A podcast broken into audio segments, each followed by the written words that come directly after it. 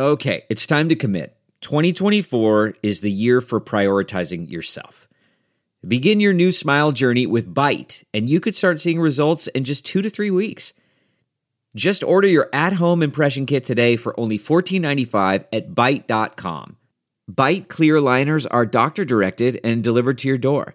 Treatment costs thousands less than braces, plus, they offer financing options, accept eligible insurance, and you could pay with your HSA, FSA. Get 80% off your impression kit when you use code WONDERY at Byte.com. That's B-Y-T-E dot com. Start your confidence journey today with Byte. Delve into the shadows of the mind with Sleeping Dogs, a gripping murder mystery starring Academy Award winner Russell Crowe. Now available on digital. Crowe portrays an ex homicide detective unraveling a brutal murder he can't recall. Uncovering secrets from his past, he learns a chilling truth. It's best to let sleeping dogs lie. Visit sleepingdogsmovie.com slash Wondery to watch Sleeping Dogs, now on digital. That's sleepingdogsmovie.com slash Wondery. CarMax is putting peace of mind back in car shopping by putting you in the driver's seat to find a ride that's right for you. Because at CarMax, we believe you shouldn't just settle for a car you should love your car. That's why every car we sell is CarMax certified quality so you can be sure with upfront pricing that's the same for every customer. So don't settle. Find love at first drive and start shopping now at CarMax.com. CarMax, the way car buying should be. Habemos nuevo campeón en el fútbol mexicano y fue lo más justo. La Fiera se llevó el título. No llores, no llores, tus Pumas van a ganar pronto. Y pueden decirme Nostradamus, o pueden decirme jefe, o pueden decirme como ustedes quieran. Les dije que le iba a tocar al Barça, al PSG, analizamos los cruces de octavos de la Champions. Y vamos a tener toda la previa de la NBA que ya arranca pronto. Vamos a ver qué tal le va a los Warriors. Y hablando del área de la Bahía, los Niners, ¿qué tienen que hacer? Tratar de ganar para ver si se meten en playoff con 8 y 8 o pensar en el 2021. De todo eso y mucho más hablamos en esta edición de Deportes al Detalle.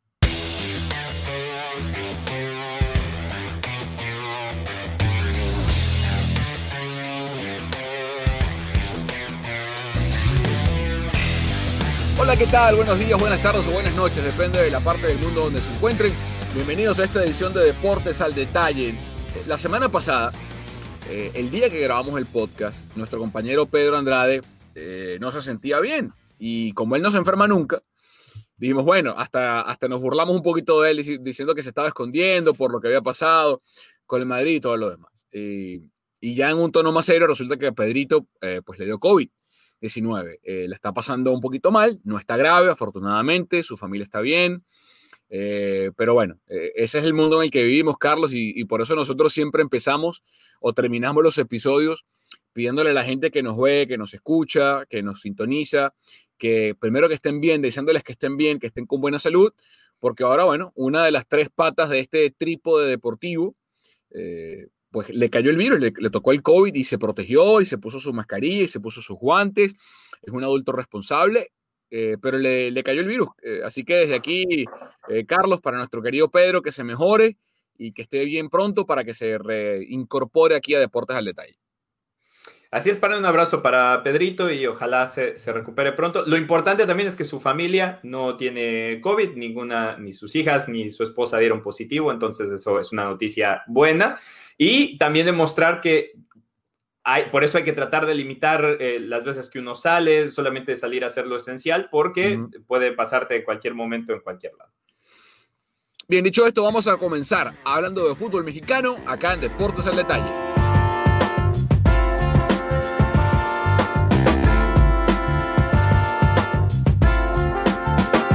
Bueno, y ganó, ¿sí? Ganó León. Ganó el equipo más regular del semestre, Carlos. Ganó el equipo que mejor fútbol practicaba. No necesariamente el más vistoso, yo creo que esa distinción se la pueden compartir a ratos entre Cruz Azul, entre Pumas. El propio equipo de León tuvo momentos de, fútbol estéticamente muy, muy placentero, pero creo que lo que pocos van a poder discutir es que ganó el equipo más regular, ganó el mejor. No siempre pasa esto, especialmente en formatos de liguilla, porque en torneos como la Premier o la Liga, o la Bundesliga o la Serie A, donde sí se premia la regularidad, es muy difícil que un equipo inconsistente gane. En México no. En México por eso se habla de la maldición del superliderato, donde el equipo que es más regular termina teniendo un mal partido en liguilla y se despide del certamen. Eh, esta vez, y por rara vez, Carlos, el mejor y más regular terminó siendo el campeón, que es el caso del equipo de Nacho Ambriz, ¿no? Además, eh, no nada más en este semestre, año y medio ya tiene este equipo siendo primero o segundo lugar de la tabla en los últimos cuatro torneos. Fue primero, terminó perdiendo la final eh, con el equipo eh, con, el equipo de, Tigres, después fue segundo, cayó en cuartos de final con Morelia, que ahí sí podríamos hablar un poquito de lo inconstante o lo inconsistente que es el, torneo en México. Obviamente el torneo pasado donde iba segundo, va a punto de ganar otra vez la punta y se canceló el torneo y ahora fue primer lugar y termina coronándose, ¿no? Uno de los seis equipos que han podido conseguir el, título siendo líderes del torneo, algo que, es poco usual. Pero sí, de, eh, creo que es una recompensa buena para Ambriz como técnico, para el equipo por su consistencia y lo bueno ver una final entre los dos lugares más altos de la tabla, ¿no? Primera pregunta, Carlos. Eh, ¿Se equivocó Lilini al poner a Talavera?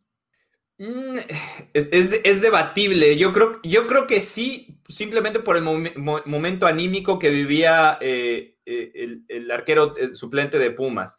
Eh, creo que por ahí va más. y el hecho de que Talavera venía con 43 días sin, ritmo de juego y lo agarra en esa primera jugada, aunque de todas maneras creo que Pumas mostró poco en, la, en el partido de vuelta. Eh, por momentos se veía muy desesperado y creo que al final de cuentas hubiera sido lo mismo.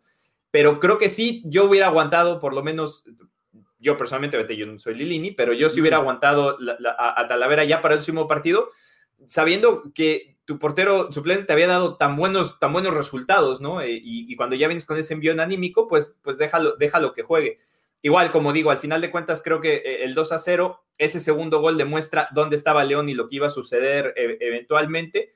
Condiciona un poquito tal vez el error de Talavera, pero Pumas no supo reaccionar y esa es la verdad. Ahí fue donde León fue mejor en, muchas facetas del juego.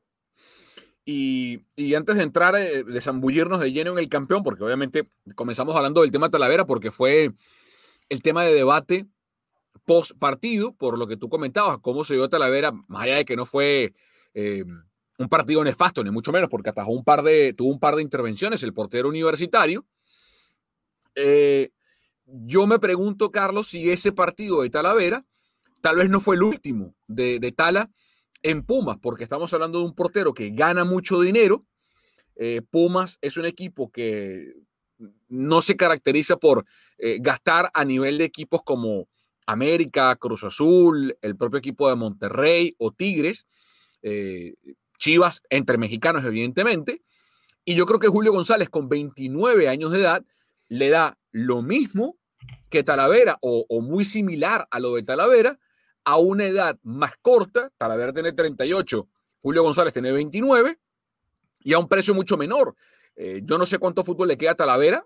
Eh, valió inclusive para ser llamado a la selección mexicana. Yo lo que sí sé es que tiene más futuro González que Talavera, eh, que hoy es más costoso Talavera que González. Y quiero preguntarte, a ti como Puma, si crees que ese fue el último partido de Tala, al menos en CEU. O, bueno, no en CEU, pero, pero con el equipo universitario. Yo, yo creo que el, el, el punto clave va a ser cuánto le pueden ofrecer por Talavera y que acaben llevándoselo. Ese va a ser para mí el, punto principal. Porque si no hay un equipo que esté interesado en llevarse a Talavera y, pagar la suma total de lo que, va, lo que vale la ficha de Talavera, creo que ahí es donde a lo mejor Talavera se queda, se queda todavía, porque al final de cuentas fue una inversión que hizo Pumas para traerlo, para que se quedara en el equipo y, quiere que esté. Si, otra si hay una buena oferta, ahorita Pumas que va a comenzar a limpiar casa, lo vemos con los casos de, Carlos González y a ver qué pasa con, con, con Juan Dineno si pueden obtener una, una, buena oferta por Talavera, seguramente se va a ir. Eso, eso ya, de hecho, creo que está bastante establecido dentro del club. Bien, hablemos del León rápidamente, antes de saltar a la Champions y cerrar también con el tema Pumas y, lo que vemos por el futuro del fútbol mexicano. Eh, varias cosas del equipo de Pumas, de, de, León. Queda claro, me parece a mí, salvo que tengas tú una opinión distinta y, obviamente válida, para mí el mejor del certamen fue el Chapito Montes para el equipo de, de León. Lo que hizo Montes en el certamen fue eh, realmente espectacular, muy destacado, eh, un jugador de altísimo nivel, altísimo rendimiento para el equipo de Pumas, el de León, pero no fue solamente eh, Montes Carlos, sino que lo que mostró este equipo de León con una defensa colombiana, con jugadores como Mosquera, como Tecillo, Barreiro que se perdió el partido por la, expulsión en el partido anterior, eh, Cota en el arco demostró la clase de arquero que puede ser, la revelación de Fernando Navarro, que más que un lateral era casi un carrilero lateral eh, por ese costado derecho de, Nacho Ambriz, eh, la delantera suramericana de Gigliotti, Meneses y Ángel Mena. Eh, lo de Aquino en la primera parte del torneo sobre el final fue realmente extraordinario, lo del peruano de apenas 25 años de edad, el ex hombre de Lobos Guapi de Sporting Cristal. Es, es, un equipo redondo que inclusive al final pierde al avión Ramírez, que fue un jugador de muchísimo rendimiento durante todo el certamen para el equipo, para los Panzas Verdes, y termina tirando de Joel Campbell, un mundialista con Costa Rica. Entonces, hasta ahí te demuestra la planificación de plantel eh, y cómo rindió este equipo, ¿no? Y creo que eh, para mí León todavía le hace falta un delantero más. No creo que ni Gigliotti ni Nico Sosa hayan rendido lo suficiente como para, para decir que fueron buenas incorporaciones. Creo que pueden dar más. Eh, obviamente el, fútbol de, León pasa mucho por, por el Chapo Montes y, por Ángel Mena, eh, es parte, parte fundamental, además de lo que te da Fernando Navarro por fuera. Pero definitivamente creo que si pueden apuntalar un delantero más en vez de Gigliotti o, Nico Sosa, que fueran las básicamente las dos opciones que tenían como centro delantero, el equipo está todavía más redondo, va a ser todavía mejor, va a ser todavía mucho más, eh, más ofensivo y, y además más decisivo, porque hubo varias jugadas que los delanteros de, León las tenían claras y, creo que varios de los partidos que tal vez se le complicaron fueron precisamente por la falta de definición tanto de Gigliotti como de Nick Killer, que eso sí, para jugar el FIFA, sensacional, se llevó el campeonato de la I-Liga, de hecho León acaba ganando el, bicampeonato en ese sentido, pero ya la cancha Nick Killer, de Killer solamente le quedó el, apodo de, la I-Liga MX. Sí, hay que ver cómo se va a reforzar León, ¿no? A ver qué, quiénes se van y quiénes se quedan. En la acera de enfrente, eh, pareciera entonces, Carlos, que Iniestra se va a Pumas, a, Chivas, ¿no?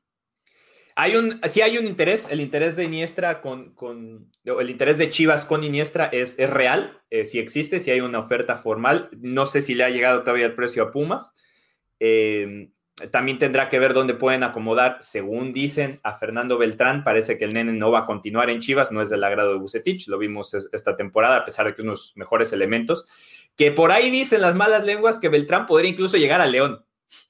Bueno, una, especie de trueque, una especie de trueque, o sea, no digo trueque, pero digo, un, un enroque, se va a Iniestra a Chivas, se va a Beltrán al León y, algo pasará, ¿no? Hay que ver cómo refuerza la mitad de la cancha eh, el equipo universitario, ¿no? Eh, Pumas, de hecho, no va a invertir. Eh, parte de lo, que está sucediendo, que, es importante también destacar qué, por qué fue tan buena la temporada de Pumas, es que a Pumas no le han pagado este semestre los pagos diferidos de Pumas empiezan a correr a partir de enero. Entonces, todo este semestre el equipo básicamente accedió a, que no le pagaran para que pudieran este, diferenciar esos gastos, los pudieran, los pudieran diferir y el club pudiera tener arcas más o menos sanas. Eh, están en números rojos y necesitan tener inversión. Parte de eso es por qué se va Carlos González. Creo que va a haber un desmantelamiento importante en el equipo. Todo lo que puedan vender, todo se va a vender. Y ahí van a apostar a Lilini como, como supuesto de fuerzas básicas que tenía para poder sacar gente de la cantera que tal vez le funcione para el siguiente torneo, pero va a ser muy difícil ver que Pumas pueda repetir porque básicamente se va a quedar con, cinco o seis jugadores titulares que no van a estar. También va a, hay que ver qué pasa con eh, Facundo Waller y con Leo López porque los dos también están a, préstamo, son seis meses más y después hay una opción a compra. A lo mejor, si, si pueden sacar mm. bastante dinero de estas ventas, podrían quedarse. Entonces, todo, todo va a tener que depender de, quiénes se vayan y, cuánto dinero puede recibir Pumas a partir de ahí. Es una lástima, se va a desmantelar Pumas, un equipo que viene de ser finalista y, y que, bueno, por temas salariales, por temas de pandemia, por temas económicos, lo tienen que desmantelar para sanear un poco las arcas, ¿no? Y, y dentro de lo malo, lo mejor que le pudo haber pasado a Pumas fue eso, ¿no, Carlos? Haber llegado a la final para exhibir a jugadores y, yo lo que sí creo que de, los que están a la disposición de del, los que están a la venta, pues básicamente todo el plantel está a la venta, por eso te plantea lo de Talavera eh, versus eh, González. Eh, creo que Iniestra, o sea, el, gran botín que hay para ir a pescar en, en este equipo de Pumas es Iniestra, para mí, eh, es el número uno junto con Carlos González. Yo pondría en el top 3 Iniestra 1, González 2. Em, el paraguayo es un atacante que en esta liga eh, va a seguir marcando goles. De hecho, este semestre con Pumas eh, fue el único semestre, o ha sido hasta ahora, el, el, único año en el que no pudo marcar 10 o más goles, porque antes, contando desde su pasantía por Huachipato, luego Necaxa y su estadía en Pumas, en esas últimas cuatro temporadas siempre marcó 11 goles o más el atacante paraguayo de 27 años de edad. Entonces, entre González, Dineno, que, que mucha gente llegó haciendo chistes con su apellido, que si parecía un yogur y todo lo demás, y terminó el argentino de 26 años también callando mucha gente, eh, porque se les olvida que marcó 27 goles con Deportivo Cali en Colombia, antes de saltar a Pumas, eh, estar otra vez en Cali un poquito de tiempo y volver a Pumas. Eh, para mí ese es el gran botín que, se puede ir a buscar. ¿Qué opinas tú? Sí, eh, hay algunas ofertas, parece, de, de la MLS. Vamos a ver si le llegan al, precio, al precio a Pumas. creo que es una fuerte carta la que tienen ahí para, para sacar algún dinero. Y lo de González, lo único que me llama la atención es, Tigres siempre se lleva a estos delanteros de Pumas y los sienta, porque los va a llevar para que le pelee el puesto a, a Guiñac. Va a jugar Guiñac con González, o sea, no es una crítica, al final de cuentas, eh, Tigres lo va a pagar porque ellos sienten que lo necesitan, Pumas va a recibir ese pago que es importante para el club, pero a veces me llama la atención cuando Tigres ya eh, lleva a esos jugadores, que el caso concreto hace poco pasó también cuando Pumas llega a la final, se llevan a Ismael Sosa, Ismael Sosa están teniendo muy buenos torneos con Pumas, acaba yéndose a Tigres porque Pumas necesitaba dinero precisamente, y nunca jugó porque estaba Jürgen Damm, estaba eh, el mismo Guiñac, estaba Quino del otro lado. Y, eh. se acaba, y se acaba de ir Edu Vargas, o sea, necesita un suplente más para Edu Vargas más que para Guiñac, ¿no? Entonces, y, de todas maneras, a mí me parece que, que, Carlos González y, Edu Vargas pues no cumplen propiamente la misma, la misma función. Entonces, eh, te digo, eso ya, ya es viendo, viendo, hacia el futuro me llama la atención que no creo que es un jugador que necesita Tigres, pero bueno, esa es la ventaja de tener eh, un, equipo que invierte y que tiene, tiene esa cantidad de dinero. Y cerrando, hay que cerrar, me parece, Carlos, con la historia mm, más importante del título de León, que es Nacho Ambriz. Porque en un fútbol mexicano que recicla técnicos, hay, hay dos tendencias muy marcadas en el fútbol mexicano. El carrusel de entrenadores, eh, Boy, Ucetich, Herrera, Ferretti, eh, la Volpe, que ya salió de ese carrusel por, por motivos de, retiro, eh, el propio Nacho Ambriz, Tena, el Ojitos eh, Mesa. Ojitos, Mesa, o sea, es un carrusel y hay dos tendencias. Esa es una, y la otra que también tiene ya un rato, clubes que le dan oportunidades a técnicos suramericanos desconocidos en la Liga Mexicana.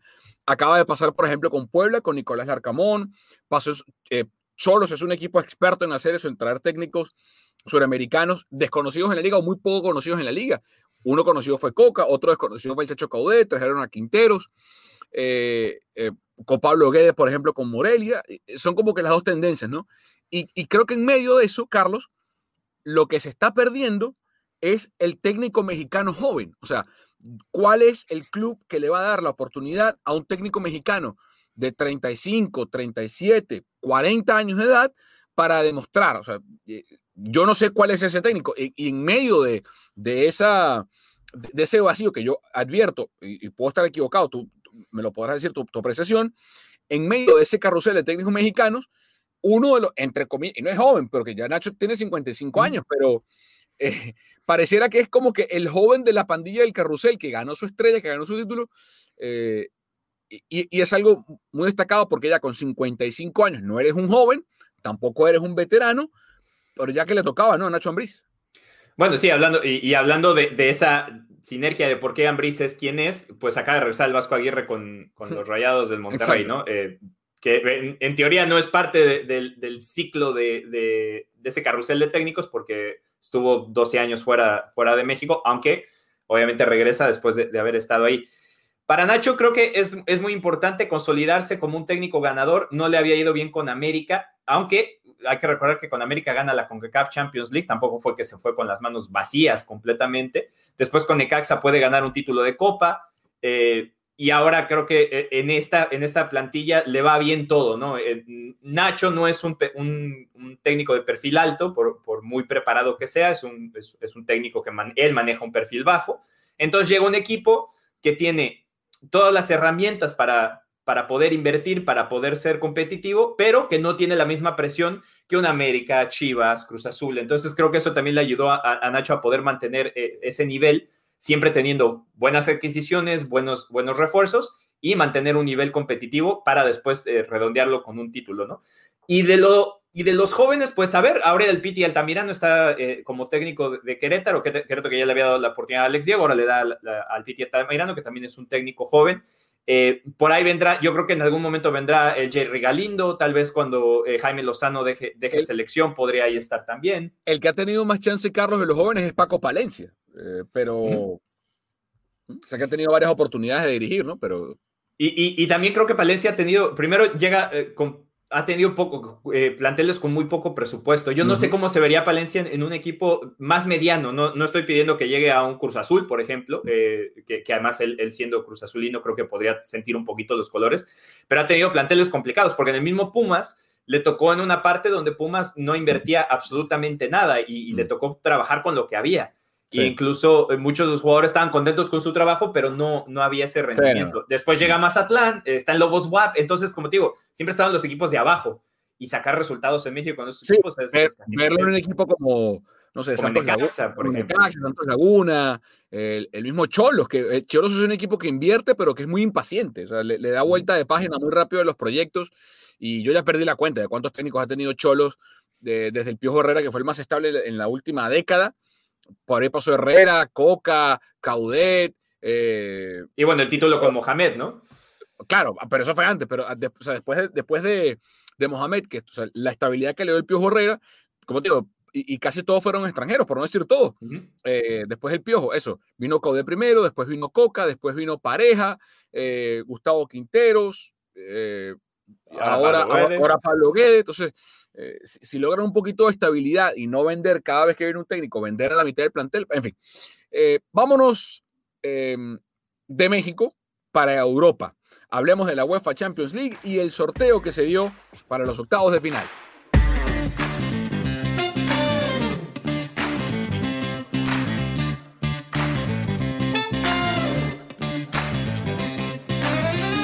Yo te lo dije, yo te lo dije en el podcast pasado, yo te lo dije te lo dije, que el peor rival que le podía tocar al Barça para la Champions era el Paris Saint Germain y que viene el sorteo y quién le toca al Barça, el Paris Saint Germain.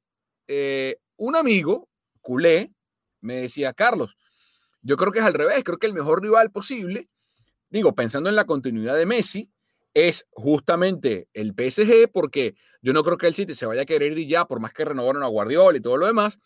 Eh, el PSG viene de ser finalista en la Champions League, tiene a Ney, tiene, es una ciudad muy hermosa. O sea, yo no conozco Manchester, pero no, no es mejor que París. Estoy, no, seguro. No, lo es. estoy seguro. Este, entonces, bueno, vivir en esa ciudad, no estás muy lejos de Barcelona. Eh, todo lo que. ¿Qué técnico? No sé si Tuchel seguiría o, o, llamarían a otro, en fin. Pero me decía este amigo: si el Barça elimina el PSG, saca de carrera al equipo parisino para que Messi fiche. Yo digo, eh, yo no sé.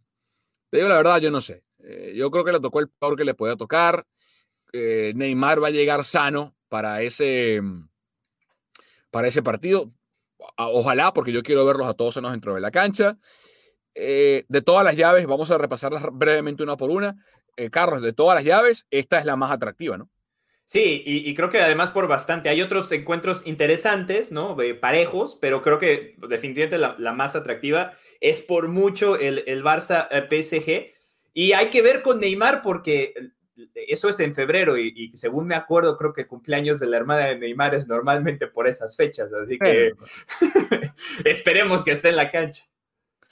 No, no, no. Eh, va a estar. o sea, si, si, el tobillo, que pareciera no ser tan grave, afortunadamente, si el tobillo pues se lo permite, ahí, ahí va a estar sin duda alguna eh, el brasileño Neymar. Eh, Pero antes de pasar las... Hacer un, pronóstico, hacer un pronóstico a esta altura es como, un poco estéril, ¿no? Porque faltan un par de meses, va a haber fichajes, va a haber lesiones, va a haber, qué sé yo. Pero igual, eh, asumiendo que el cruce fuese hoy, podemos hacer un pronóstico que evidentemente vamos a cambiar cuando lleguemos a la fecha de febrero, ¿no? Sí, y eso te iba a decir, eh, creo que el hecho de que es hasta febrero, muchísimas cosas pueden cambiar. primero, seguimos estando en, esta pandemia que, que, cambian las cosas inmediatamente, hay muchas lesiones, de un día para el otro un equipo no se ve igual. Y, eso también como que le pone un asterisco a todas las llaves, ¿no? Porque alguna que parece a lo mejor muy clara en el papel, dentro de tres meses, quién sabe si sea lo mismo. Bueno, vamos a repasarlas todas y luego hacemos el, duelo de quién creemos que avance en cada una de las llaves. Em, Porto, bueno, vamos en orden de fechas cuando juegan, ¿no? Ya que empezamos con el 16 de febrero, estas dos llaves que vamos a leer se van a jugar 16 de febrero la ida y el 10 de marzo la vuelta. Y además que nos rompe un poco el ritmo porque veníamos mal acostumbrados, Carlos, a que todas las semanas había Champions en el último semestre de este año. Ahora vuelve a su ritmo natural la UEFA Champions League. Entonces, ese 16 de febrero y el 10 de marzo juegan el RB Leipzig de Alemania contra el Liverpool y el Barça contra el PSG. ¿Quién crees que avanzan en esas dos llaves? A día de hoy se vale cambiar cuando lleguemos a la fecha. Eh, si fuera el día de hoy, yo creo que pasan Leipzig y PSG. Si fuera Leipzig y PSG, vale. Eh, del Liverpool me preocupan los centrales, ¿no? Porque perdieron ya para toda la campaña a, a, Virgil van Dijk, la lesión también de Joe Gómez, eh, es un tema de preocupación. Me gusta mucho el Leipzig. No sé si el Liverpool sea capaz de mandarse dos salidas tempranas en, en Champions consecutivas. yo diría Liverpool y PSG hoy. Muy a mi dolor, porque soy el Barça, pero si hoy hacemos un corte de cuentas, el, Barça el fin de semana le ganó al, Levante. Porque, porque, porque, Dios, digo, porque Messi es grande. Digo, porque Dios es grande. 17 eh, de febrero y 9 de marzo. Porto Juventus. La Juve. Juve, sí. Y Sevilla, Borussia, Dortmund. Qué linda llave esta, qué bonita, muy pareja. ¿eh? Eh, yo me voy con el Sevilla, solo para crisparle las plumas a, un amigo de nosotros, ya después le enseñaré el, el, podcast. Pero a pesar de que el Dortmund tiene un equipazo, eh, o sea, Erwin Haaland puede vacunarte en cualquier momento, pero creo que el Sevilla ha estado bastante, bastante completo y, y me gusta más el Sevilla. Yo iría con la Juve y con el Dortmund. El hecho de que se cierre esa llave en Alemania y que probablemente para allá la fecha del 9 de marzo haya público en esa muralla amarilla. Seguramente no van a estar los 70 y pico mil que caben en ese estadio o algo así, pero creo que el hecho de que se cierre en Alemania va, a beneficiar el equipo del Dortmund. 23 eh, de febrero, 17 de marzo, Lazio, Bayern, Atlético, Chelsea. Eh, Bayern y Chelsea. Dios te oiga, Bayern debe, no, debe tener problemas con el Lazio. Después de lo que vi, esto lo estamos grabando martes, 15 de, diciembre. Después de lo que vi hoy del Chelsea contra el Wolverhampton y el fin de semana contra el Everton, le tengo cero confianza al Chelsea ahorita. Yo no sé qué le pasa al equipo, eh, pero le tengo cero confianza, cero. Eh, ojalá que venga el, el, invierno y el equipo se enderece, yo no sé qué. Pero bueno, más con el corazón que con el cerebro te diría Bayern-Chelsea. Con el corazón te diría, o con el cerebro te diría Bayern Atlético, pero me voy eh, con el corazón. Pero ojo, el Atlético, o sea, el Atlético viene de un partido muy malo con el Real Madrid y estamos hablando de un Madrid que. Estamos hablando hoy. Eh, en general, en términos generales, el, el, el Atleti ha estado bien, pero estas últimas semanas no ha estado tampoco tan sólido. La única ventaja del Chelsea igual es que cierra en casa, o sea, que cierren en Stamford Bridge. Y, y, quiero ver, pues de nuevo, ya hay gente en los estadios, en ciertos estadios en Inglaterra, eh, yo estimo que de aquí al 17 de marzo, en, tres meses y dos días, ya habrá gente vacunada, ojalá, es lo que se espera, Carlos, que haya gente vacunada más allá de los médicos, de, los, de las enfermeras, de las personas las que obviamente deben recibir esa primera vacuna o esa primera serie de dosis, eh, que son las personas con eh, condiciones especiales de salud, de tercera edad, que viven en, en, ancianatos o en hogares especiales. Yo creo que ya para el 17 de marzo eh, va a haber gente, digamos, que no entra dentro de esos parámetros vacunada y probablemente estén en, el, en Stanford Bridge. Y por último, 24 de febrero y 16 de marzo, Borussia Mönchengladbach, Manchester City, Atalanta, Real Madrid. Es City y Atalanta. ¿Atalanta? Sí, yo te dije que el Madrid pasa. ¿A ti, quién te entiende? No, yo te dije que el Madrid pasa a la primera ronda. Ustedes me preguntaron, ¿el Madrid pasa la primera ronda de la fase de grupos? Les dije que sí. Y después dependía del cruce. el Atlanta me ha gustado mucho cómo juega desde la, temporada pasada. Incluso tú sabes que yo lo tenía casi de mis favoritos para ganar la Champions en, este, en este año. Entonces, me gusta mucho cómo juega el Atalanta. Si el Madrid continúa con, este, con estos altibajos, a pesar de que ha podido sacar los resultados, veo mejor al Atalanta, pero pues, el Madrid es el Madrid. Entonces, si acaba ganándolo al final, pues acaba ganando al final. Sí, algo, algo está pasando en el Atalanta eh, y va a ser interesante ver qué pasa en el mercado de invierno, porque por más que le ganaron a la Fiorentina el fin de semana, ganaron también al Ajax en su último partido de liga, eh, antes empataron con el Midtjylland, también antes creo que perdieron con el Verona. Eh, quiero ver qué, cuál es el tema que trae Gasperini con Papu Gómez. Papu Gómez se va a ir del equipo, lo van a vender. En enero hay un divorcio absoluto entre el volante argentino y el técnico italiano. Eh, quiero ver a quién traen para suplir la baja de Papu Gómez eh, y, qué es lo que dice el argentino del técnico. Porque si por ahí, no sé, abre una, una caja de, problemas para el conjunto eh, eh Nerozzurro, no sé, puede, ser realmente contraproducente. Pero bueno, igual, yo creo que pasan el, el City y el Real Madrid. Ustedes, eh, ¿Qué opinan? ¿Qué piensan? ¿Quiénes van a pasar? Debatan entre ustedes. Eh, nos pueden conseguir también en nuestras redes sociales, arroba toma papá, Charlie. Arroba Carlos Justice TV, Justice es Y-U-S-T-I-S. Por ahí nos pueden decir, estás loco, Carlos, va a pasar el Madrid, o Carlos Mauricio se volvió loco, va a pasar el, el Atalanta, opinen lo que ustedes quieren. Eh, vamos a dejar de lado el fútbol, vamos a meternos en la NBA porque estamos a exactamente una semana, bueno, cuando ustedes escuchen el podcast va a ser un poquito menos, pero hoy que estamos grabando, Estamos exactamente a una semana de que la temporada de la NBA comience el 22 de diciembre. Vamos a hablarlo acá en Deportes al Detalle.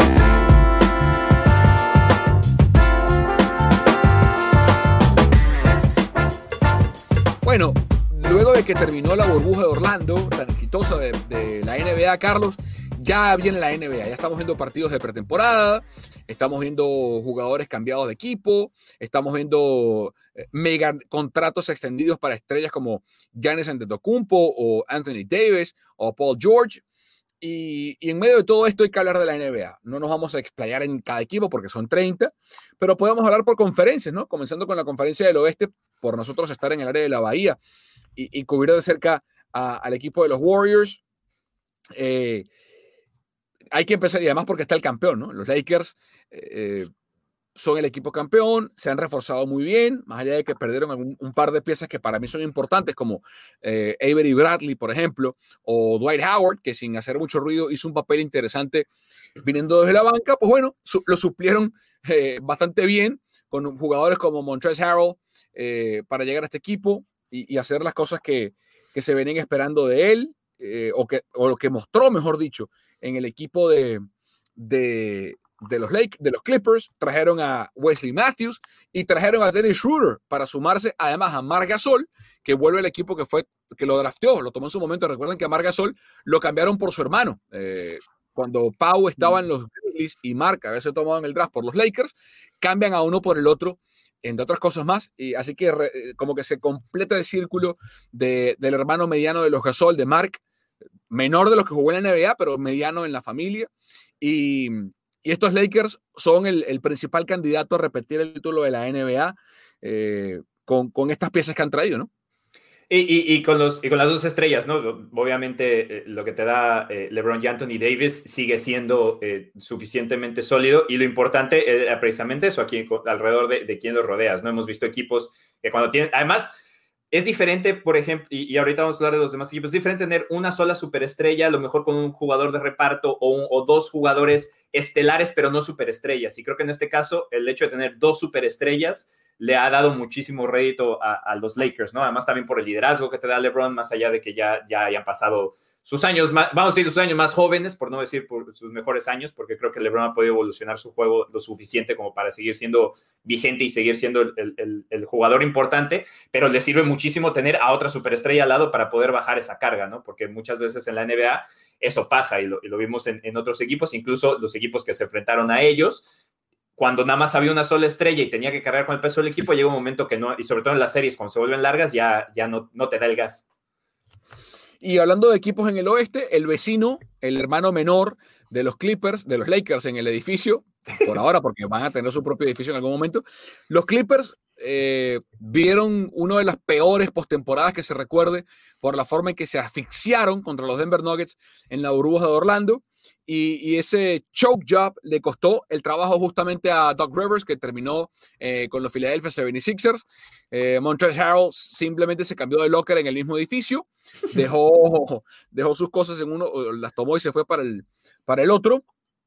y de los movimientos grandes que hicieron, pues la extensión de contrato de Paul George, que para mí no los vale, porque no ha demostrado, o sea, que tú hayas sido uno de los candidatos a temporada en MVP, no, no, o sea, creo que a las estrellas se les evalúa en la postemporada y Paul George ha sido un eterno fracaso en postemporada, con Indiana, con Oklahoma City y ahora con los Clippers. Entonces, mm, que le den un, entiendo su valor, es un gran jugador de temporada regular, eh, yo pienso que no vale lo que le pagaron, pero si le dieron 120 millones a Gordon Hayward luego de que después de su fractura no pudo hacer nada en Charlotte, pues quién soy yo para decir que no le den eso a, Paul George, ¿no? Eh, y, además, pregunta, pregunta para ti, creo que cuando ves el roster de los Clippers, ¿no dirías que de hecho fue la decepción más grande de, la, de la NBA en general? Pero seguro, pero seguro, seguro, porque eh, yo recuerdo perfectamente bien el año pasado, Carlos, cuando la pandemia no, no era una palabra frecuente en nuestro vocabulario.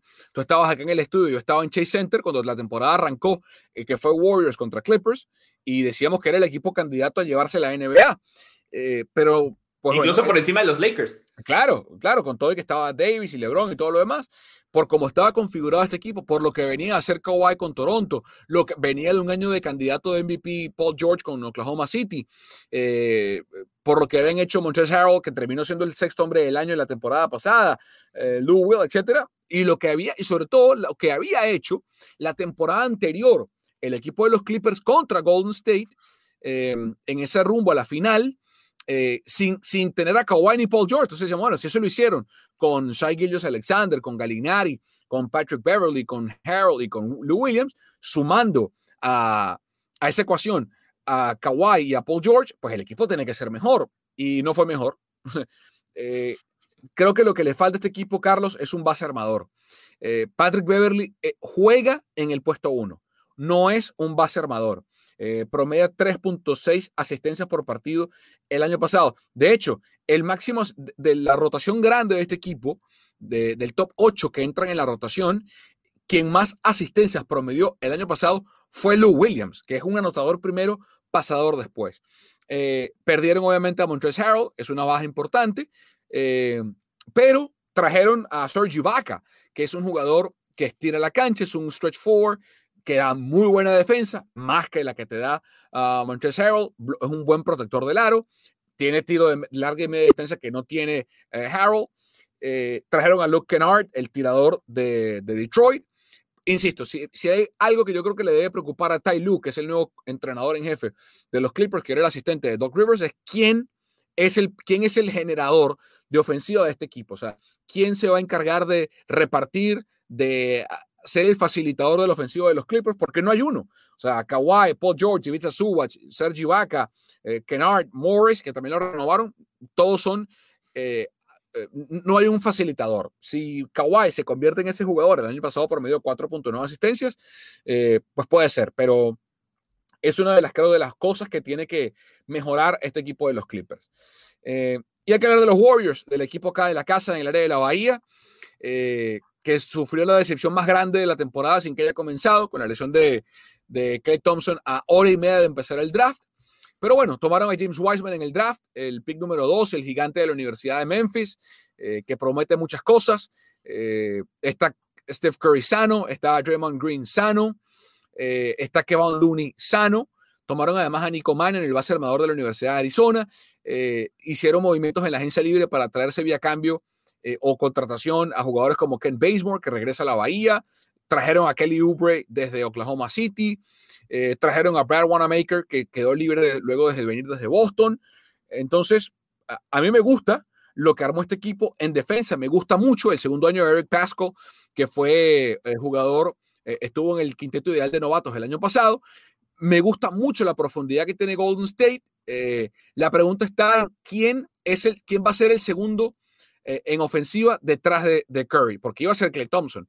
esa responsabilidad ahora va a estar compartida entre Kelly Oubre y Andrew Wiggins, más lo que pueda hacer internamente Wiseman y, y cómo pueda facilitar eh, Draymond Green, pero esa es la pregunta. Si la defensa de este equipo, que debe ser muy buena, tiene para mí candidatos para ser un equipo top 5 defensivo en la NBA, si la ofensiva funciona, este equipo se va a meter en playoff y debe ser top 4, top 5 del oeste. Si se atascan o hay lesiones, va a ser problemático eh, y tienen esa, esa excepción que tienen, esa disabled player exception, que les permite sumar a un jugador por 9.3 millones de dólares por la lesión de Clay Thompson, pueden utilizarla en cualquier momento, seguramente la van a utilizar, si, están en contienda por los playoffs y por meterse hasta por el título, seguramente la van a utilizar en algún momento de la campaña. Pero a mí me gusta Golden State, eh, solamente que creo que la baja de Clay para el título es una baja muy sensible.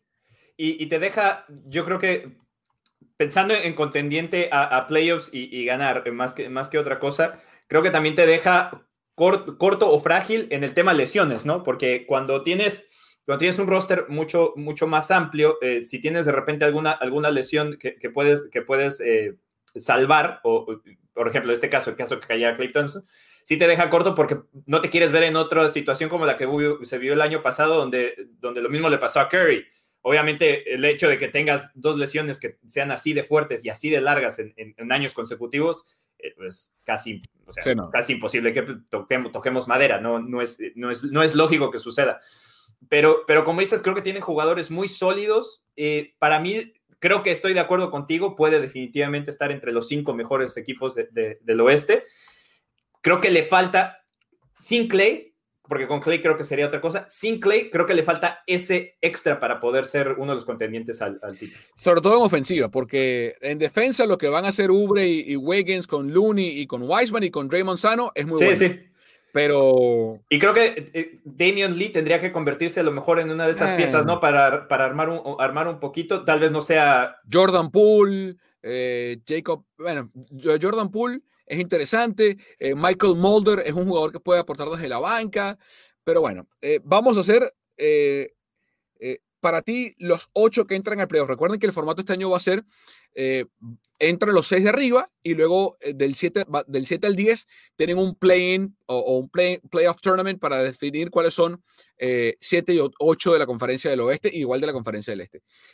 para ti, ¿quiénes son los ocho que al final, después de todo, quiénes entran en los, en los playoffs del oeste?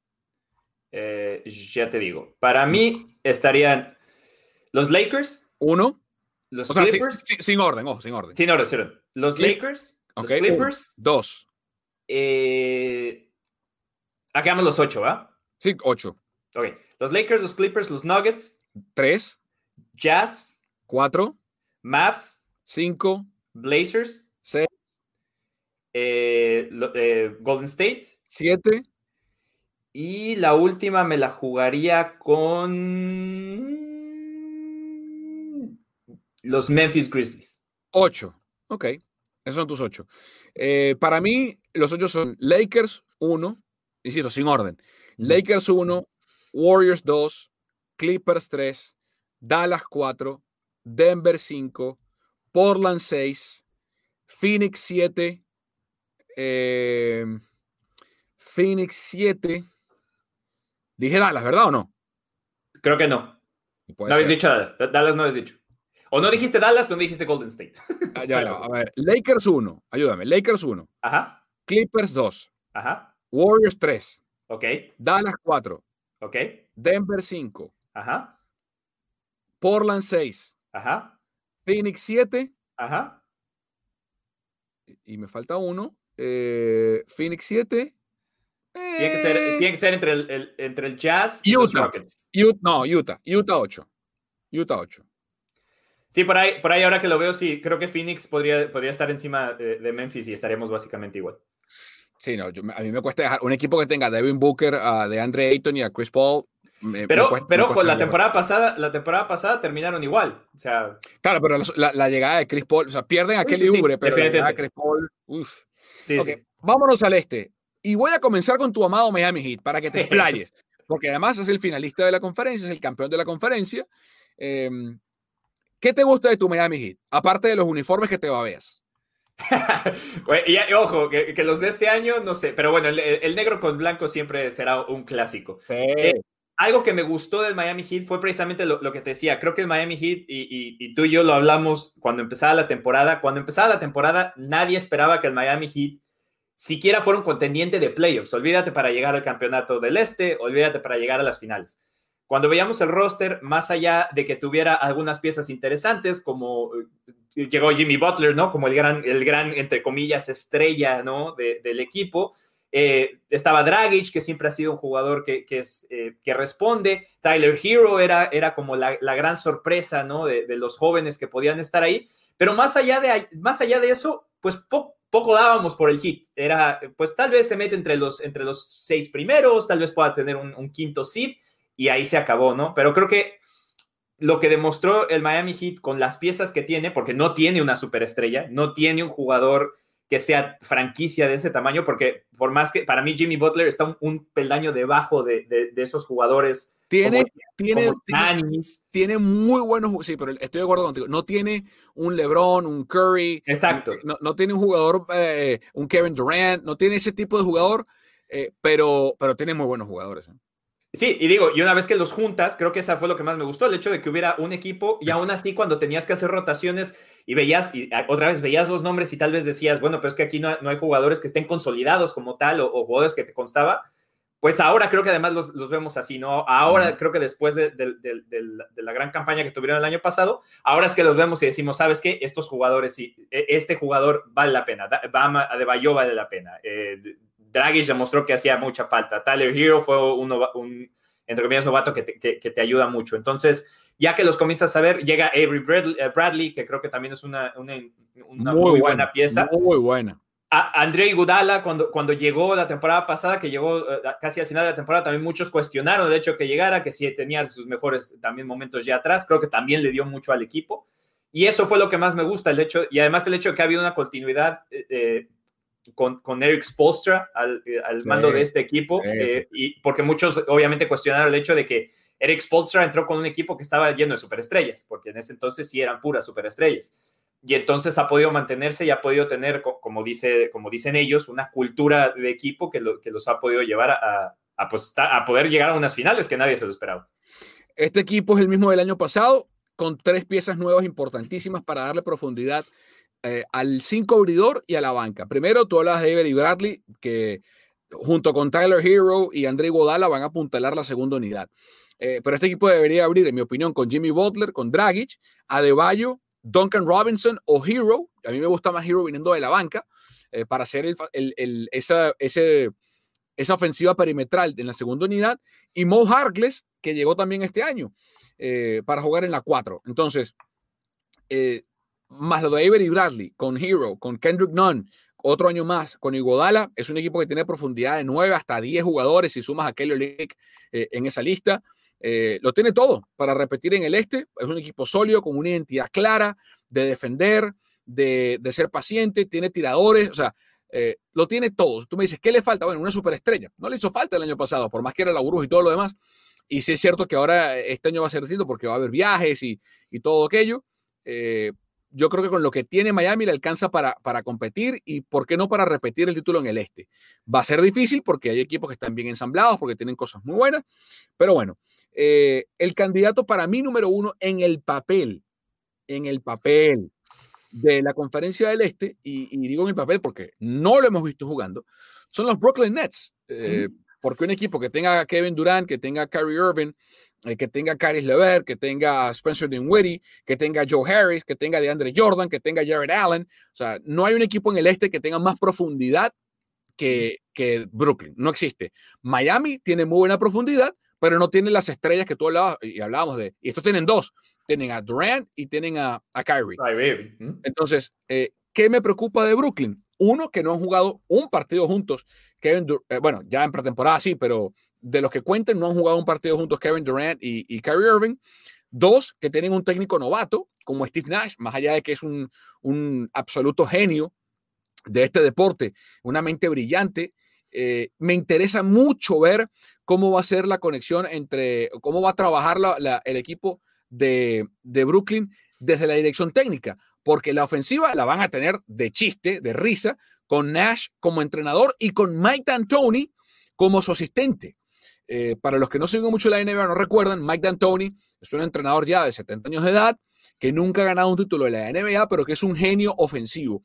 Y que cuando fue entrenador de los Phoenix Suns, logró que Steve Nash se convirtiera en dos veces jugador más valioso de la liga, con el juego obviamente del piloto canadiense. Ahora se invierten los roles, el coach es Nash, el asistente, no el piloto, pero el asistente va a ser D'Antoni, eh, y con esta profundidad que tienen, insisto, el cinco abridor de, de Kyrie, Levert, Harris, Durant y de Andre Jordan, y en la banca, Jared Allen, Spencer Dinwiddie, Jeff Green, Landry Shamet, cuidado, o sea, no vaya en el papel un equipo mejor en el este que, que Brooklyn, pero no lo hemos visto jugar, Carlos, y en una temporada de 72 juegos, eh, con pretemporada corta, eh, con técnico nuevo, o sea, hay, como muchas piezas que tienen que todavía encajarse, que yo sé que en Miami están, que sé que en Boston están, que sé que en Milwaukee están. No sé si están en, en Brooklyn.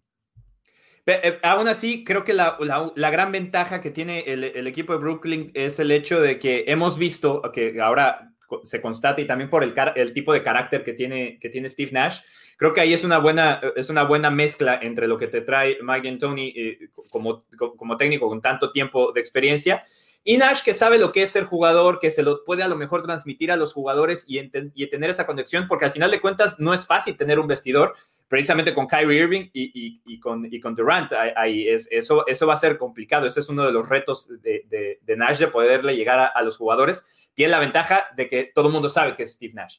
Y, como dices, eh, en el papel sí es, es, el gran contendiente. Y la pregunta es que no le pase lo mismo que pasó con los Clippers en el, en el oeste, que no, mm. que no, que no caigan, que no caigan chatos, porque además la otra desventaja que tienen es que la presión sigue siendo para ellos, porque como bien dices, el hit, por más que haya llegado a la final del este, el hecho de que no tenga nombres no, lo, no le pone presión. Acá hay presión. Aquí hay presión porque si tienes esos nombres si tienes, aunque sea un coach, aunque sea novato tu coach, pero es un, coach que la gente reconoce, que seguramente también estará en el Salón de la Fama, tienes que rendir, no hay de otra. Y esa presión a veces no funciona, sobre todo en el primer año. A veces vemos que los equipos, lo hemos visto cuando arman los super equipos, el primer año les cuesta y normalmente ya en el segundo es cuando comienzan a engranarse bien. Sí, pasó con Miami. Bueno, Boston sí, de una vez ganaron el título en el 2007 o 2008, cuando llegó Garnett, y, pero eh, son, más son las excepciones. Golden State ya venía a ganar un título antes de que llegara Kevin Durant. Este, pero sí, vamos a ver qué pasa. Y por supuesto Milwaukee, que el día de hoy, o que hoy mejor dicho, le, extendió el Supermax a, a Giannis Antetokounmpo, 228 millones de dólares por cinco años para el, el, Greek Freak que se va a quedar. Además trajeron a Drew Holiday en el cambio con, con los Pelicans, un cambio extraordinario eh, para sumar una pieza que necesitaba este equipo desesperadamente, un base armador, sobre todo con capacidad defensiva tremenda. Eric Bledsoe y George Hill son piezas interesantes, pero para mí son piezas de rol. Eh, la llegada, eh, pretendieron eh, traer a, a, Bogdan Bogdanovich. Al final se cayó. pero bueno, eso va a quedar como uno de los grandes bloopers de la temporada muerta. Pero este equipo debe abrir con Drew Holiday, con Dante DiVincenzo, que va a ver sus números en minutos extendidos luego de la salida de George Hill de este equipo, que fue el, el mejor tirador en la NBA el año pasado. Eh, en la 3, Chris Middleton, en la 4, Yanis y en la 5, Brook López. Entonces, es un equipo igual muy competitivo que para mí mejoró de lo que fue el año pasado a este. Eh, la banca me preocupa eh, porque no veo profundidad con Bobby Portis, con Tory Craig, con DJ Augustin. Eh, algo de profundidad y, a mí Mike Budenholzer me parece que es un buen técnico de temporada regular que no ajusta en la postemporada.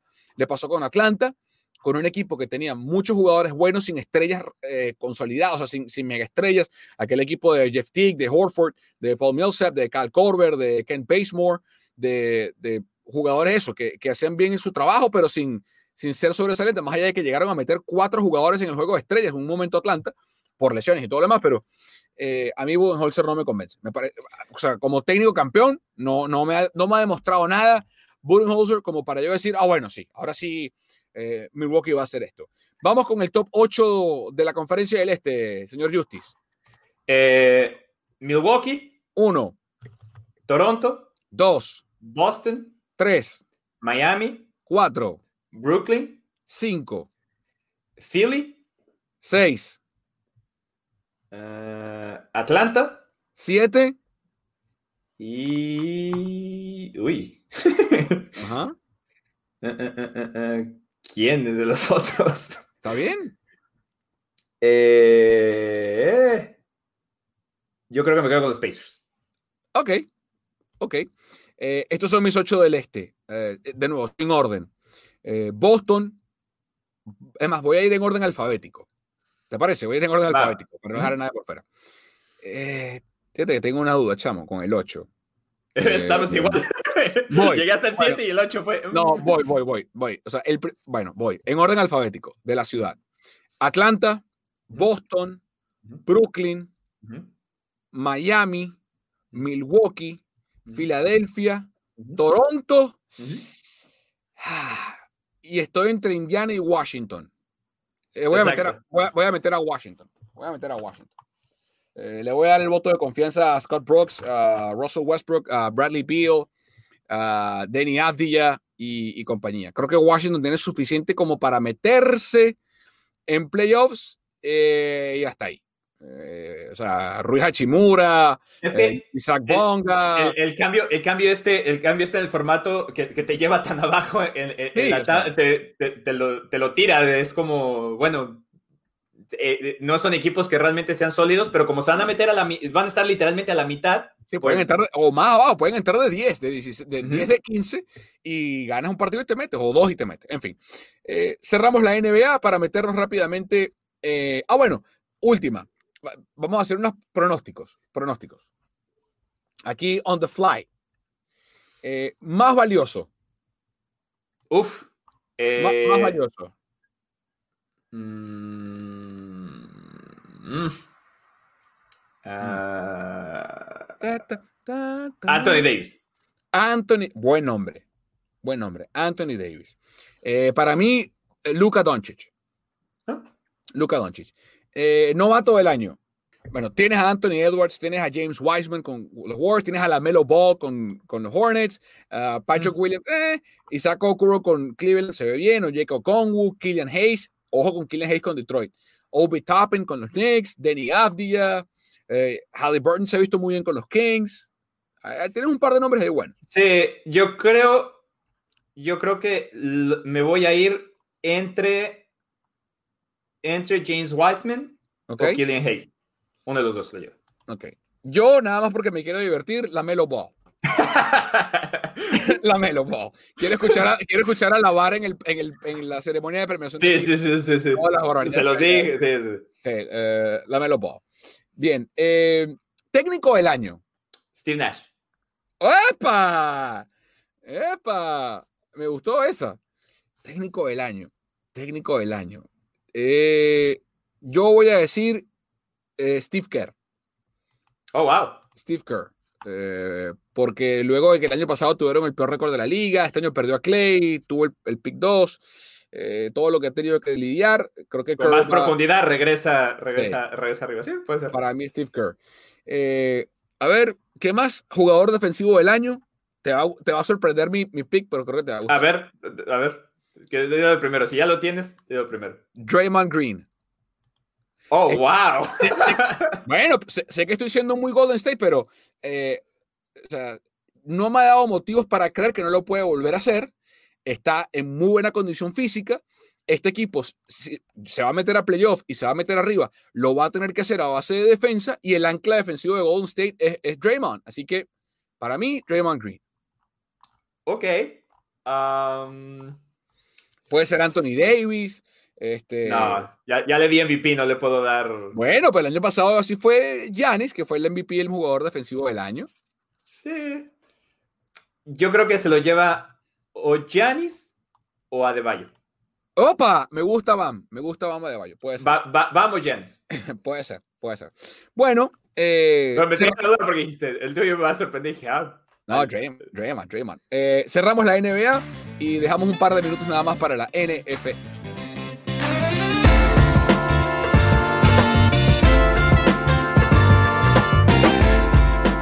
Bueno, los 49ers perdieron el fin de semana pasado, juegan este fin de semana contra los Dallas Mavericks. Eh, muestra fehaciente de que el 2020 es un año de mente, Carlos, amigos, es que la NFL, de forma correcta, dicho sea de paso, eh, hizo flex en el calendario y el partido que era para el domingo por la noche, el Sunday Night, que es obviamente el prime time televisivo el domingo, que era 49ers Cowboys, que antes de que la temporada empezara eh, tenía toda la lógica del mundo, hoy no la tiene e hicieron flex para poner a los Browns contra los Giants en el Sunday Night Football. Eh, y más allá de eso, Carlos, la temporada de San Francisco, eh, si no se acabó, está, o sea, pende de un hilo. Las lesiones, la inconsistencia, sobre todo las lesiones que han generado inconsistencias, han hecho que este equipo hoy tenga eh, récord de 5 y 8. Lo máximo que puede aspirar es a ganar 8 eh, y 8, terminar con récord de 500, y eso pareciera que en esta temporada en la NFC va a ser insuficiente. Em, ¿Qué debe hacer San Francisco? Porque eh, estás en una posición en la que pudieras remotamente meterte a playoffs si pasan cosas muy locas, que obviamente es lo que el equipo quiere, porque pueden llegar a recuperarse algunos jugadores como Jimmy Garoppolo o George Kittle ah, para playoffs. Eh, pero puede que también ganes uno o dos partidos y termines ni entrando a playoffs ni teniendo un pick alto del draft. Entonces terminas como que nadando eh, eh, en, ese, en ese mar de la, no mediocridad, pero en ese mar de la, de la tibieza deportiva que ni te lleva a cosas grandes por, la de, por, lo, por los playoffs, ni tampoco por el draft, ¿no? Sí, la, irrelevancia deportiva le decíamos eh, a, los, a los Fins, a los Miami Dolphins por tantas temporadas de 7 y 9, que sería básicamente donde, donde terminaría San Francisco si gana dos, ¿no? Eh, yo creo, si, si, si, yo tuviera el poder de escoger, yo tal vez diría que vamos a tomarlo con calma, vamos a tratar de sacar lo más que podamos con lo que tenemos para no forzar a Jimmy G que regrese y se pueda volver a lesionar o que sea peor o que Kiro tenga que regresar. Eso si yo, si yo, si yo tuviera esa decisión. Creo que el equipo, como piensa, la mentalidad de este equipo es vamos a tratar de gastarnos lo último que tenemos para ver si podemos entrar, porque al final de cuentas nosotros habíamos prometido que iba a ser el tour de la venganza y tenemos que tratar de cumplirlo. Creo que mentalmente el equipo está ahí, eh, más allá de, de las opciones que tiene para poder hacerlo, porque tiene que ganar los tres y esperar una combinación de resultados, que se le puede dar, porque como los últimos dos partidos de la NFC West son entre ellos, puede, puede ahí que caigan algunas piezas y al final de cuentas, si se pudieran robar tal vez el tercer lugar de, la división, creo que con eso les alcanzaría para meterse porque es casi seguro que haya tres equipos del NFC West en los playoffs. Entonces, para, para mí, yo, yo diría que hay que tomarlo con calma, vamos partido a partido, dejemos que, el agua tenga su curso, pero no veo a los, a los Niners tratando de darse por vencidos de aquí a los tres partidos que le quedan.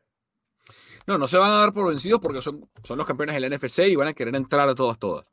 Eh, yo lo que me pregunto es, o sea, eh, dos y dos cosas pueden ser ciertas, ¿no? Va a tratar San Francisco de meterse en playoffs y al mismo tiempo está haciendo un casting abierto para la temporada que viene, porque eh, yo creo que va a haber cambios importantes en este equipo para la temporada 2021, sobre todo en el cuarto de mariscales de campo, porque este, este partido del domingo contra Dallas no lo va a jugar Jimmy Garoppolo. Él pudiera volver para el partido contra Arizona, eh, que es justamente en Glendale, donde han estado jugando en estos días, eh, en su casa fuera de casa. Es de visitante, pero de local, para cerrar de visitante, pero de local, o de local, pero de visitante. Sí, una locura. Para en enero enfrentarse a Seattle en ese partido que puede no significar ya nada, en no sabemos dónde, puede ser en Arizona, puede ser de nuevo en, en Santa Clara. Entonces yo lo que creo es que eh, están tratando de hacer de nuevo las dos, las dos cosas clasificar a playoff, que implica barrer la mesa, ganarle a Dallas el domingo, Arizona luego y después en enero a, Seattle, y, al mismo tiempo eh, decir, bueno, con este me quedo, con este no, con este sí, con este no. Y en medio de ese ejercicio, yo me pregunto si para este domingo va a abrir CJ Beathard, va a ser el mariscal de campo del equipo. ¿Por qué lo digo? Bueno, porque Nick Mullins ha sido titular en siete partidos este año. En los siete partidos que ha sido titular, eh, Mullins tiene 12 eh, pérdidas de balón y 7 touchdowns. Y esos números no son buenos. Así de sencillo. Eh, no es un mariscal de campo móvil, no es un mariscal de campo que tenga un gran brazo. De hecho, es el que tiene peor brazo de los tres que están en el roster de San Francisco. Ya tiene tres años en la ofensiva y, y no exhibe dominio de la misma. Eh, no tiene suficiente puntería como para compensar su falta de brazo, porque por ejemplo, Peyton Manning nunca tuvo un cañón de brazo. No estoy diciendo que tenía un brazo de espagueti, pero Peyton Manning nunca tuvo una bazuca en su brazo. Lo que sí tenía era el cerebro por encima del promedio, tal vez el, cerebro más brillante que se haya visto en un terreno de fútbol americano, sea el de Peyton Manning, y una puntería, una, una capacidad de poner el balón donde él quería. Entonces, eh, Mullins no tiene ninguna de las tres, no tiene brazo, muestra incapacidad de procesar y tomar decisiones con eficiencia y no tiene puntería. Entonces, eh, siento yo que este partido del domingo es una buena oportunidad para, a menos de que Kyle ya esté totalmente decidido de que Bethard tampoco es una solución para el año que viene para San Francisco, en cuyo caso pues querrá darle una oportunidad a Carlos, a, a Mullins, de que se exhiba para ver si San Francisco logra cambiarlo y sacar algo por él, que es luego muy difícil. Con el año que ha tenido Mullins, ¿qué equipo se va a interesar en cambiarlo? O sea, esperarían, esperarían a que los Niners lo corten y a ver si alguien lo firma en waivers. Pero para poner dos, dos ejemplos eh, diametralmente opuestos de la NFL, un equipo que contiende en esta liga necesita un mariscal de campo como lo que tuvo en su momento Filadelfia con Nick Foles, que sin ser una superestrella fue capaz de guiar a la ofensiva a ganar un Super Bowl cuando se lesionó Carson Wentz, o un mariscal de campo como Jalen Hurts, que, que con Filadelfia este año le provee a Doug Peterson de un set de herramientas y habilidades ofensivas distintas a las que te da Carson Wentz. Y mi favorito, te soy sincero, algo como Ryan Fitzpatrick, un mariscal de campo que tú sabes que si tienes una emergencia y se te lesiona tu mariscal de campo titular por uno, dos partidos, tres, lo puedes poner y no va a ser una tragedia. El, en inglés, el drop-off no va a ser drástico. Hoy, el drop-off de, de Garoppolo a Mullins es muy drástico. Es muy drástico. Entonces, eh, yo creo que San Francisco o le va a dar un último chance a Mullins de exhibirse, Carlos, o le va a dar el chance a Beathard de ver si tiene lo que hace falta para ganarle el puesto a Mullins para el año que viene. Y, además, eh, ayer lo dijo Kyle Shanahan que sí estaba explorando la posibilidad de cambiar de, de quarterbacks. Lo dijo tal como, como tal. Le preguntaron, ¿vas a cambiar de quarterback? Y dijo, todas las semanas veo cuáles son eh, lo que nos da la oportunidad, la mejor oportunidad de ganar el partido. Y si esa oportunidad es cambiando de quarterback, lo voy a hacer. Lo dijo así. Yo, creo que lo va a cambiar.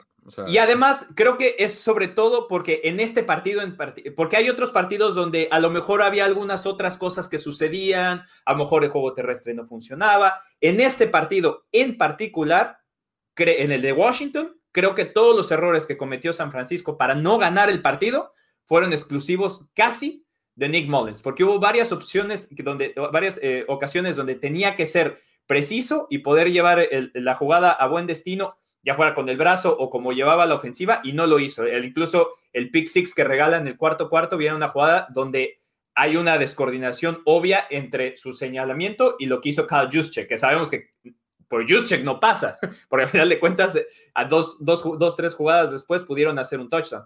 Entonces, cuando vienen ese tipo de errores, creo que es demasiado obvio que hasta ahí da. No creo que, no creo que pueda subir el, techo después, de, después de esos errores tan claros que hubo en este partido. Y ahí es donde creo que por fin va, a terminar cortándolo del, puesto titular eh, Kyle Shanahan. Además, contra un equipo que también trae sus, sus, problemas, ¿no? Llegan contra unos Cowboys que están 4 y 9, que a pesar de que están 4 y 9 están peleando por la división, pero bueno, eso es el 2020 en pocas palabras.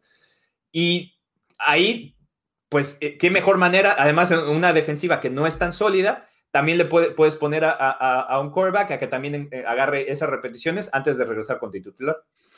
Sí, yo creo que es lo que va a pasar. Va, va a mostrar a Bethard a ver qué, que, puede dar luego de una semana, porque hasta ahora no hemos visto a Bethard después de una semana completa de trabajo este año, donde él sepa que va a ser el titular, él sepa cuál es el plan de juego, eh, tenga repeticiones con los, con los número uno, y, para sumar el tema de lesiones, ahora también se lesionó Divo por el resto del año, entonces probablemente por el resto del año. Entonces, en fin, vamos a ver qué pasa el domingo. Ese partido va a ser a las 10 de la mañana, hora del Pacífico, una de la tarde, hora del Este. Eh, Pedrito, recupérate. Pedrito, te esperamos, te extrañamos. Que estés bien. Pedro Andrade, eh, por favor, ustedes en casa, donde sea que estén, protéjanse, cuídense, pónganse la mascarilla. se protegen ustedes y protegen a los demás. Eh, por favor, cuídense mucho, eh, cuídense mucho. Hasta la semana que viene, partner. Hasta la semana que viene, partner. Y sí, además, eh, obviamente ya estamos cerca de, las fiestas. Si no tiene que viajar, no viaje, cuide a su familia, también esa parte es importante. Todos nos extrañamos, todos no hemos podido estar con, los nuestros cerca, pero si no hay necesidad y no hay las garantías para que usted o su familia pueda estar sanos, pues hay que aguantarnos por lo menos este año. Esto fue Deportes al Detalle.